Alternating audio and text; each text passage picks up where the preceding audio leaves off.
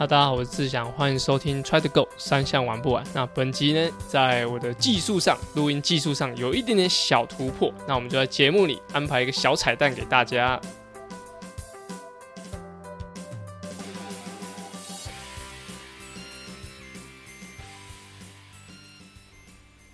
大家好，我是志祥，欢迎收听 Try to Go 三项玩不完周四 Try 样子节目。除了周三有主要的节目以外，还有不定期更新的周二阿根装备室，周五亮亮少女跑起来。希望把资讯统一在同一个 podcast，让更多喜欢铁人三项、想了解铁人三项的人都可以来这边收听。哇，那最近呢，呃，比赛越来越多哦，那就在节目的内容里面，其实有很多可以运用的地方。那在上周的时候，就是我大胆的在节目里面讲说，就是上周梅花湖的赛事，就是嘉豪可以顺利夺冠，还好。还好台风没有影响赛事 啊，不然这个预测就不准。好，那呃，我们的听众就 Michael Lee 啊，大哥他也是在我们的 IG 私讯就说哦，志祥好准哦，什么就可以预测加好拿冠军。那其实，在预测这件事情上呢，我觉得其实摊开那个名单，摊开那个名单，好，除了就原本呃会原本要比赛的威卡。那跟威志以外，其实其他的就是比较年轻的选手，都说真的啦，就是应该说实力还没有加好这么经验丰富、实力又很艰巨的的选手来的有竞争性，所以我就比较大胆的预测，就是加好是可以拿下冠军的。那所以，我我觉得只是，我觉得应该十个人吧，十个人有应该有九个里面都会看到这个名单，觉得哎加好就会拿冠军。我只是刚好把它说出来而已。那女生的部分，就上周没有特别提到。女生的话就是启文拿下冠军，那其实呢也是名单摊开来哦，参加的选手一看哦，启文基本上比嘉豪还要稳定，可以拿到冠军。因为呃现在的女生呢，除了就是我就我知道现在就是四位好选手，就是刚刚讲启文、那佳佳跟佳琪，那跟黄玉嫣，基本上这去年全运会个人组前四名的女子选手，如果他们都个别拿出来。参加比赛，就是没有其他这三位选手的话，其实我觉得在目前的台湾的选手里面，要拿就是要跟他拼的的人选，除了潘玉婷外，我觉得应该是没有其他人。所以目前我觉得，呃，刚刚讲到那四位选手，然后还有潘玉婷外，应该他们个别出赛都是可以像我这样预测加好这样那种那种很笃定的方式，可以知道他们的实力。这样，那梅花湖确实是。蛮多出铁选手会选择的一个赛事，因为一就是当然它的单车是非常非常简单的，应该说没有特别的，比如上下坡的难度啊，那或者说路线过于复杂，因为它也蛮简单，就是合体去回去回，那每每一次的赛事的圈数不太一样，那我想也是因为为了交管，或者说整个有时候有时候会有路面的整修情况，所以就以梅花湖来说，我觉得是蛮适合出铁选手选择的，因为。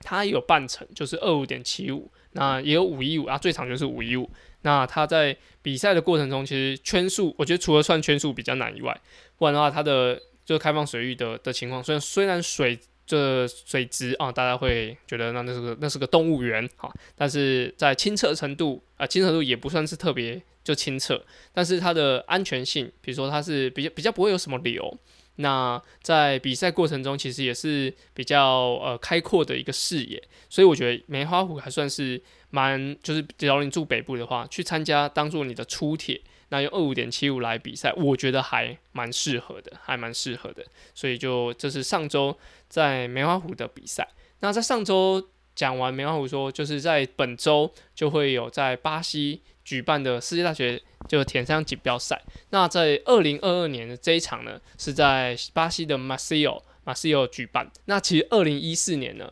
在巴塞利达也有举办一个，就是世界大学田山锦标赛。那当时呢，呃，应该说，我看到今年的比赛在巴西，我以为我以为就是会在同一个比赛场地举办啊，结果我认真查一下它的地，就是地那个赛事的名称，其实是不太一样，但我没有看两边差了多少。但是确实是不太一样，所以它算是呃在这八年内又举办第二次。那其实，在世界大学铁人三锦标赛这个赛事的成绩呢，其实在一九九二年，啊差就是我出生那一年，就是三十年前就已经有就是世界大学田径锦标赛的这个赛制，那每两年会举办一次，那也只有一九九六年是没有举办，而且他在举办的国家其实真的很广，我看日本啊、德国，然后甚至加拿大那些全部都有，就是因我觉得是比较，因为它毕竟它是可能大学的 FISU，就是大大专的，应该说。呃，世界的大专体种那种感觉，就是他在用 fish 的情况下来举办，所以他会比较希望在各大洲可以轮流办。那其实是真的是很特别，就是这八年内，然后巴西举办了第二次。那在台湾选手参加就是世界大学铁铁三锦标赛最早的呢，是在一九九八年的 Kyle，就是这场的的比赛是有当时就是现在大家应该蛮蛮熟悉的田教练，就是那个时候一九九八年就已经参加了，就台湾最早。参加世界大学田三锦标赛的赛赛程的选手，就是田教练的的那一代的选手。那其实除了田教练的名字以外，其实我其他的选手我真的叫不出名字。但是大家可以上 World t r a s o n 的赛事网站查一下，就是可能有很多是前辈。那现在可能有在玩，或者是没在玩。那他有有可能我也不太认识，但我只知道田家人当时就已经有参加。那我自己呢？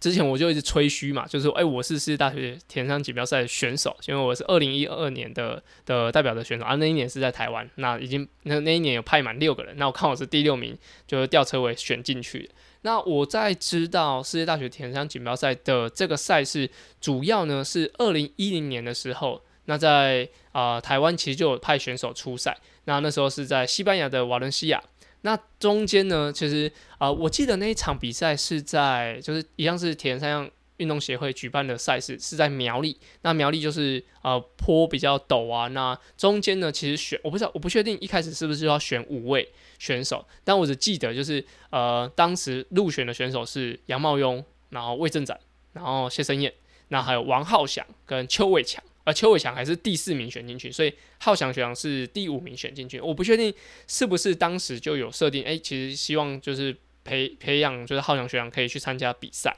那所以，哎，邱伟强拿到第四名，结果就一起把浩翔一起包进去，变五个人这样。那说说真的，这个名单出来啊，不论是当时就是。诶，在比赛的过程中，我觉得这已经是台湾最强的一个组合了。对，因为杨茂庸、魏正展、谢承彦，基本上到现在要比赛，他们都还是可以有很好的实力的。那当时就是，因为他们算是大我们大我了，大我大概八岁。那邱伟强大我一岁。那如果是以邱伟强那个年龄看，他们也是大了七岁左右。那当时的强哥可以参加到就是世界大学田径锦标赛，我觉得是。哇，很骄傲啊！因为我们算年龄比较近的一个世代，然后他可以哇去参加这场比赛，我觉得就是对我对田运呃应该说世界大学田径锦标赛来说是燃起一个希望哇，强哥都可以参加，那我我知道二零二一年也要就是举办在台湾，我也想要争取，所以强哥的这个入选对我来说是有一个很大的帮助跟鼓舞。那女生的部分，当时在。二零二一年的瓦伦西亚只有就是张罗以学姐有参加这场比赛，所以当时就是呃只有五个男生一个女生。那到隔年二零二一年就有变成呃六个男生三个女生的的赛事参加。我在前面集集数有讲过很多世界大学田径锦标赛，因为这是我参加过层级最高的赛事，所以就呃很很常拿出来说嘴啦。但是在今年呢，就是在这个礼拜。那台湾选手就由阿展教练、魏展教练带领的参加，呃，去了巴西，那去参加这场比赛。那我光看他们的交通时间就花了四十个小时，哇塞，就是比那个刚刚之前前几集讲那个哈萨克远的要命王国还要来得久。因为哈萨克我记得他说三十个小时，那巴西要做四十个小时的交通时间，哇，整个。就整条半半条命都快去了，这样子真的是很远的一个比赛，已经呃，我觉得已经比哈萨克还要再艰辛了。那希望他们可以克服啊，将长期的交通，然后还有时差的问题。那在本次比赛可以有好的成绩。那在这一次比赛结束后啊，潘玉婷跟阿展教练也会直接就是往从从巴西飞往哈萨克，然后去参加。在下一周的就是亚洲锦标赛。那上周的时候有跟大家提到，就是子毅在葡萄牙的赛事，那是参加一个欧洲杯。那这边呢，我们就来跟子毅做一个连线。好，大家好，我们远端连线到现在正在葡萄牙的子毅。哎，子毅，Hello，Hello，大家好。在这个录制啊，其实主要就是因为子毅在最近去了欧欧洲，那去了葡萄牙，那参加一个欧洲杯。那为什么你会选择欧洲杯这场比赛啊？会选择这一场啊，其实是呃，已经算第二选择吧。原本比较想要比的是去比三场世界杯，就是分别是挪威的、跟西班牙、跟捷克。但是因为我世界排名的关系，这三场都只在 waiting list，都排不上正选名单，所以就。报了这一场欧洲杯，然后就蛮顺利就上了吧，然后就觉得好，那既然就是因为是第一次自己一个人到欧洲嘛，就选一个比较确定能提前确定的行程，然后开始安排就接下来的规划这样。嗯，因为呃跟大家讲一下，就是世界杯这些比赛其实是让其实全部人都可以报名，但是他就会先从世界积分开始排。那我记得是一场好像是七十五还是六十五人。的样子，六十五个，六十五个，那上限是六十个，六十五个。那所以，比如说你第六十六个人就被到排到 waiting list，然后就会等等待前面有人不去啊，或什么。但是还真的要等到 briefing，就是赛前说明会的时候，才可以确定到底就是你有没有补上这样。所以其实刚刚子怡有讲，选择一个确定的行程是很重要，因为蛮多人到那边等，就等到就真的你不能比赛，因为前面人都都来，所以就等等于你就花了一个机票钱，然后你也没法比赛。所以，执意选择这个葡萄牙的比赛，是为了可以应该说比较确定可以参加，就是参加得到比赛这样子。那这一场比赛有大概多少人啊？这一场比赛总共有七十一个，因为也有加到呃开赛前才加进来的人，就总共有男生有七十一个，他号码是到七十四号，然后中间是有空空了几号。嗯，那这场比赛是应该是你第二次的。欧洲的欧洲杯的赛事，对不对？对，第二次我在二零一九年有去土耳其参加过一场 Junior 的比赛。对，那那那时候的比，因为那时候应该算是呃台湾第一次有欧洲杯的选，应该说选手参加欧洲杯，然后获得前三名。那时候你拿第二名，青少年的第二名，对不对？对，拿到第二名算是蛮蛮惊喜惊讶，完全没有想 到。对 对，那这这场比赛是参加 Elite 就精英组的赛事。你觉得回违了三年的欧洲的赛事，你觉得差别最大是什么？我觉得这两场差最多的应该是脚踏车，然后呃，应该可能是跟年龄有关吧。在 Junior 大家都骑得很和平，然后就是可能大家都还很年轻，没什么经验，所以大家都很和平的骑。然后这一次差最多的就是脚踏车的呃。大家都骑得很凶，欧洲人哦，那个基本上是肩并肩排在一起，然后超车都会超到水沟，对，都会超到水沟盖上，然后很多大声沟通啊，沟通什么内容，大家应该都知道，骂来骂去的，嗯，然后就会想办法往前挤啊，基本上就是就跟真的跟公赛很像，就基本上快要是肩并肩这样排一个比赛是在一个呃怎么讲单一个车道嘛，就大家可以排。至少五六个以上的人这样，嗯，就并排五六个人这样子。对，然后至于其他的其他的两个项目，游泳的话是大家的平均水准都会比亚洲或者其他地方还要高。对，然后跑步更不用讲，这个这一场真的是大家毛起来靠。对，那个跑步成绩是几乎是非常非常快的一场比赛。对，那子怡参加这场比赛是半程的赛事，就是七百五，然后骑二十公里，然后再跑五公里。那子怡在游泳的项目，我记得你应应该是我是看阿展写的，你看第七个上岸是吗？对，我第七个。嗯，那你在上一次欧洲杯青少年的时候，你是你是大概第几位上岸？那一场大概是第五个、第六个上岸。嗯，那你觉得在精英组跟 Junior 的游泳部分，有没有哪边是特别不一样的？特别不一样吗？我觉得差没有很多，因为大家怎么讲，就是大家平均水准都很高，就是你要一直 push，一直 push，就是要就要一直一直用力游啊，就是不可能不会像在国内或者你可以前面快，中间稍微慢一点，然后在欧洲大家就是如果你慢一点就被人家碾过去的感觉，所以基本上就是一直救，一直加，一直加，然后就直接把这七百五直接。冲完的这种感觉，顶到完这样吗？全部顶完这样，全部一次一次顶完才能上岸。那我觉得，因为子怡是前，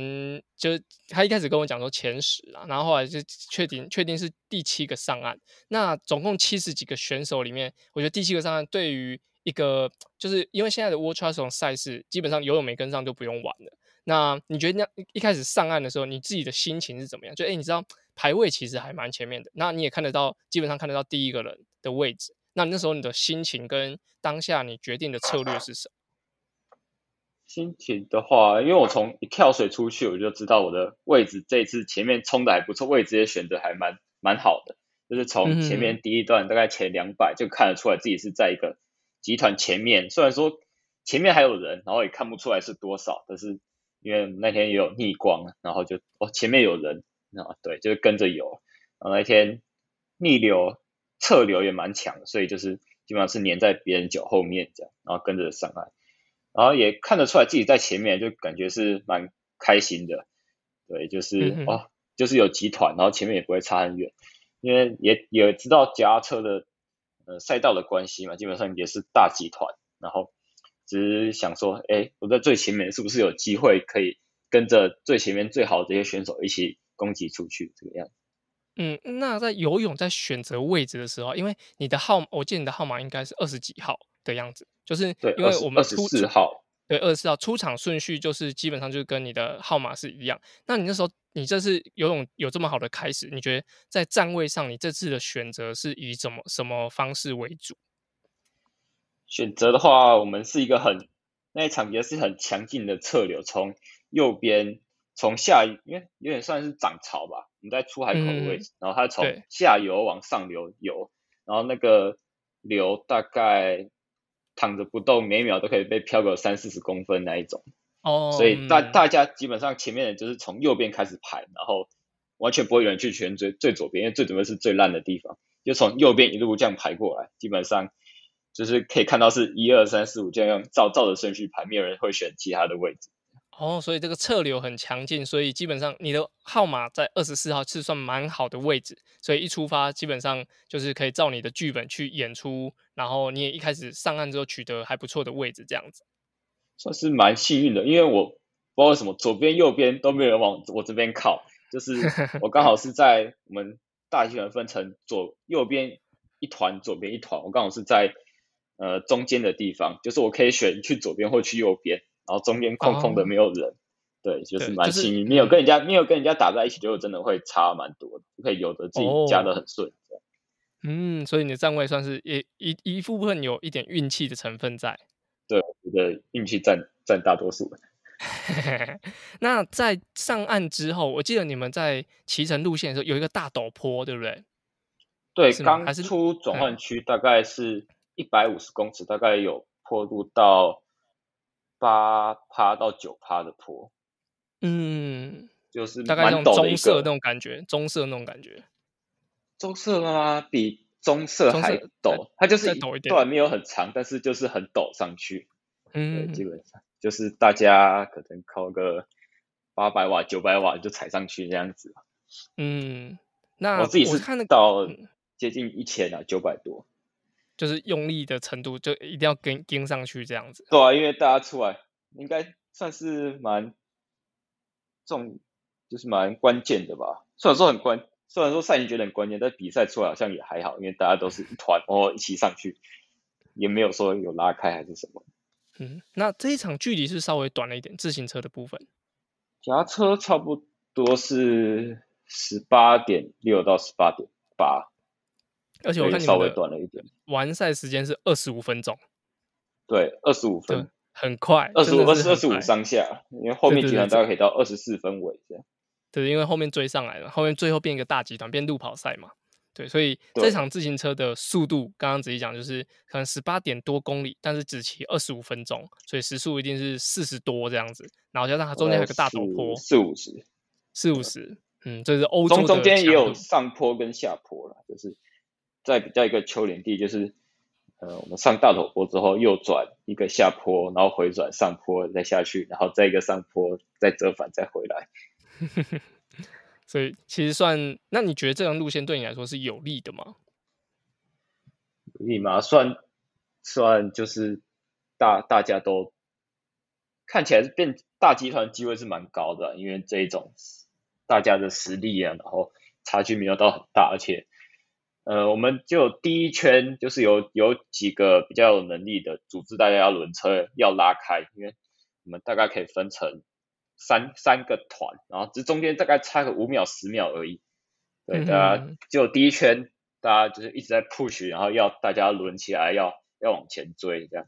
因为第一圈我大概 NP 骑到三百三十几，三百四，哦，就第一圈比较累啊，然后只是后面因为有上坡，然后有回转，一个回转大家减速，后面屁股就会被粘到，所以在第二圈的时候我们就变成一个大集团，然后后面两圈基本上就是大家放着，每个人都在保留体力，这样就要等等后面的五 K 路跑赛这样子，对。那你在结束自行车的时候下脚踏车，因为是个大集团嘛，你那个时候的位置大概在什么什么地方？中前中后的大概什么位置？我进转弯区前，我大概是在集团的屁股后面，后面就是位置蛮不好的，大概跟最前面的头大概差了二十秒有吧。你们那一团至少大概四五十个人，嗯，对，然后在在屁股，因为大家其实虽然说后面两圈大家都在省力，但是每个人都在卡位。而且他们卡的很凶，就是想办法就往前面挤，然后就是可能还不够硬，对，挤不过人家，就只能被挤到集团最后面这样。所以其实，在最后下脚踏车的时候，其实还是很有很有很强劲的卡位的意味在，对不对？对，就尤其是到到最后半圈吧，真的是大家一直拼命往前挤，都能骑到水沟盖上，骑到摔车的那一种。就就是会有点像那个环法那种平路赛要冲终点，然后集团一直在往前，火车头一直在往前带，因为卡到好的位置真的是差很多，差很多。因为我光转换区就转弯区的时间就慢了，他们其他最快大概慢了十秒吧。因为其实卡在集团屁股后面就会遇到，呃，前面已经很多人在里面挤了，有人要放车，有人要冲出来，然后有人跌倒，然后你要跨过去要闪，然后又要那边撸。所以就，其实，在集团后面会差蛮多，就是出去之后，哦，前面都已经大家都跑出去，你只能在后面跟在有在屁股后面追这样。嗯，那我跟大家讲一下，这个子毅刚刚讲的十秒差别有差多少？因为子毅的呃这场比赛的第一名跟子毅大概差了呃总时间差了一分半左右，一分二十七秒。那十秒呃这一分二十七秒里面呢，总共有四十二个选手，所以你就知道大概就是三秒两秒一个，所以你要是。差了十秒，基本上的排名就可以往前三到四名，所以就是你的位置，只要只是单纯的位置而已，你可能就有这样的差距，所以就是子毅才会觉得说，在这个位置一定要我赶快往前挤，所以就是 w o r l 赛事跟比如说 Ironman 那些比赛差别最，我觉得最精彩跟最需要注意的也在这个地方。那在五公里的跑的过程，你你你感觉如何？基本上就是一个五 K 路跑赛，对不对？对，五 K 路跑基本上一出去，我已经觉得哦，我已经全力了，因为我就是只能想办法拼命追吧。所以因为光集团的在尾巴就输了大概十五二十秒，然后转弯区又输又输了十秒，就等于说我一出去就二十五秒的差距跟前面，然后这二十秒也挤了大概四十个人，然后就只能，然后这四十个人完全没有要没有被我追进的感觉，那大家都是都是用尽全力在在冲这样子。对，然后就只能，我已经觉得我已经哦，已经很用力在跑，然后还是只能，就是大家都维持一差不多的差距，咬在集团的后面这样。那时候感觉至少三已经有到三分上下了吧，三分或三分内的配速，如果还是哦，大家旁边左边右边前面后面大家都跑这么快。因为子怡这场比赛是跑了十呃十五分五十秒。所以他们就是呃三分零七嘛？零八左右的的配速，三分十秒，对，而且这个成绩，因为这场前面一圈一圈多一点都还不错啊，就还是都维都是跟大家维持差不多的距离啊，但是到最后大概一点五公里吧，就有点喘不过气，就是我有点喘不过气的的状况，就是速度已经上不去，然后就有点爆掉往下掉。对，然后可能是这个强度对我来说太高啊，就以我目前的能力来说，已经就是能撑完大概三点五公里已经不错了，或者是就上个月确诊啊，或者是又可能是比赛时候咖啡因吃太多吧，有点心悸的感觉。因为只是应该是就这几个原因综合起来，就是让我最后一点五的公里大概就上不去了，这样，然后就就叫其他人赶快跑。那子怡在这场比赛结束之后，就还目前还在葡萄牙，对，主要是会跟港队一起训练，对不对？香港队。对，我现在已经在这个训练中心了，叫 Rio Mario。他会跟港队一起待到，就是接下来九月十八的亚锦赛，就是在哈萨克。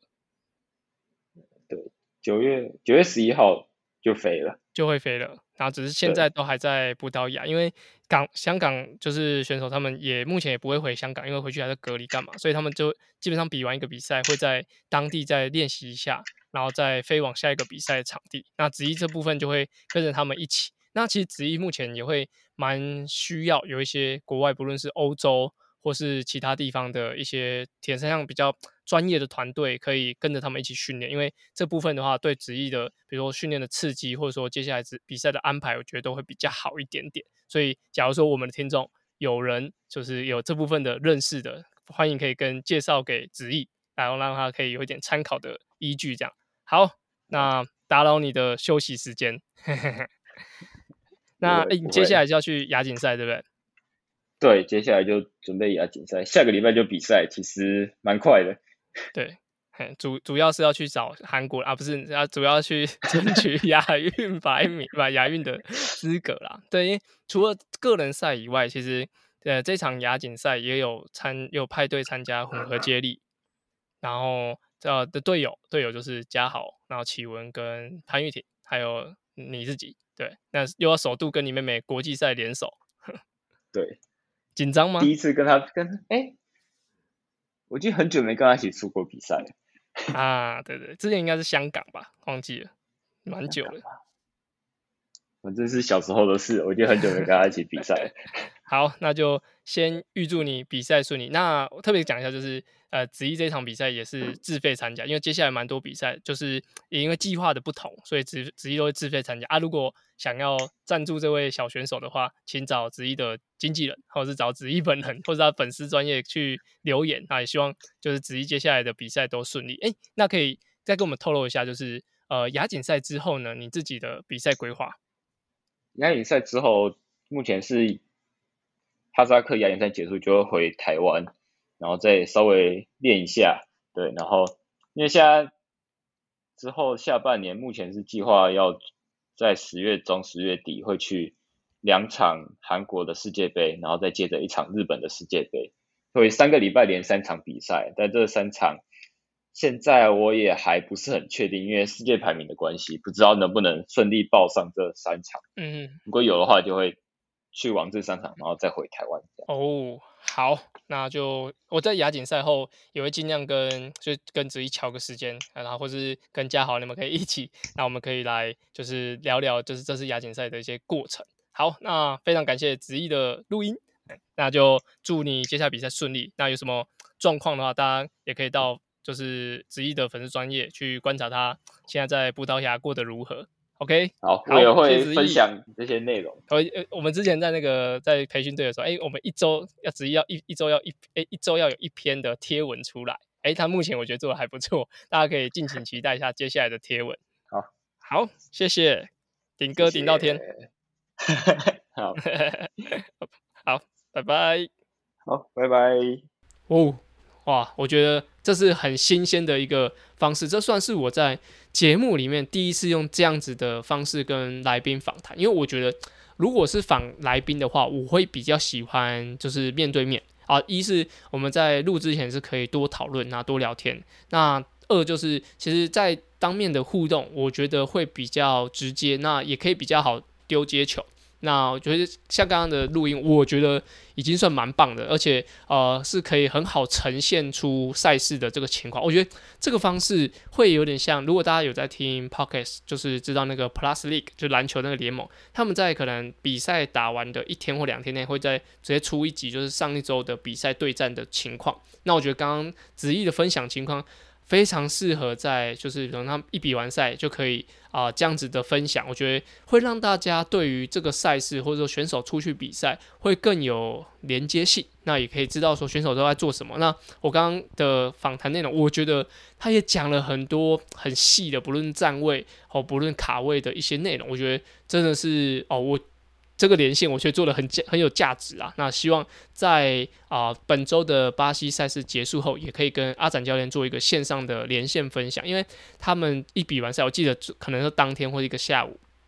就要直接赶去坐飞机，所以在这个时间上，可能也要跟阿展教练们敲一下。那呃，在这周的巴西的赛事跟下周的亚洲锦标赛，都希望可以这样呈现出啊选手直接的表现。那呃，可能有些。因为毕竟这个我们这个节目是并不代表官方的，就不是代表中华民国电商协会。但是他们出去比赛，也许我只是跟选手跟教练比较熟悉，所以他们想跟我分享。但是呃这部分的话，如果说有什么呃困难点的话，也可能会有看什么方式可以啊保持这样子的的内容是可以及时让大家知道。也我我也觉得说呃国内的选手呃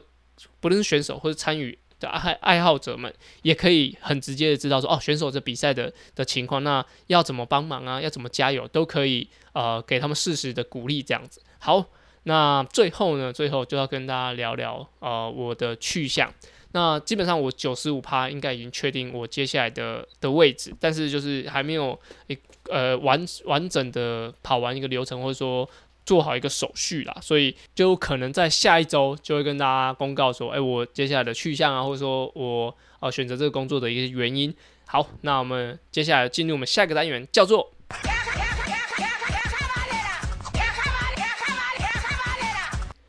卡巴内拉，卡卡班呢是在 Try 样铁人三项 EP 五十开始的新单元，主要卡卡班呢这句话在节目里我用来审视自己训练的方向到底对不对，有时候骑慢一点反而会有不一样的收获。而这个单元的灵感来自于我教学，还有听众留言，所有想问的问题都欢迎到 Apple Podcast 或是 Try to Go 三项玩不完的 IG 留言哦。那我今天的卡卡班呢，想跟大家分享一个叫做训练跟比赛是无法一步登天的。好，那这个的体悟呢是在。我上周就我其实会协助一个呃选手叫杨子庆，他目前是在花莲的地区训练。那他在上周的就是棉花湖的精英组五一五的赛事里面拿下第四名。那其实第四名对他来说，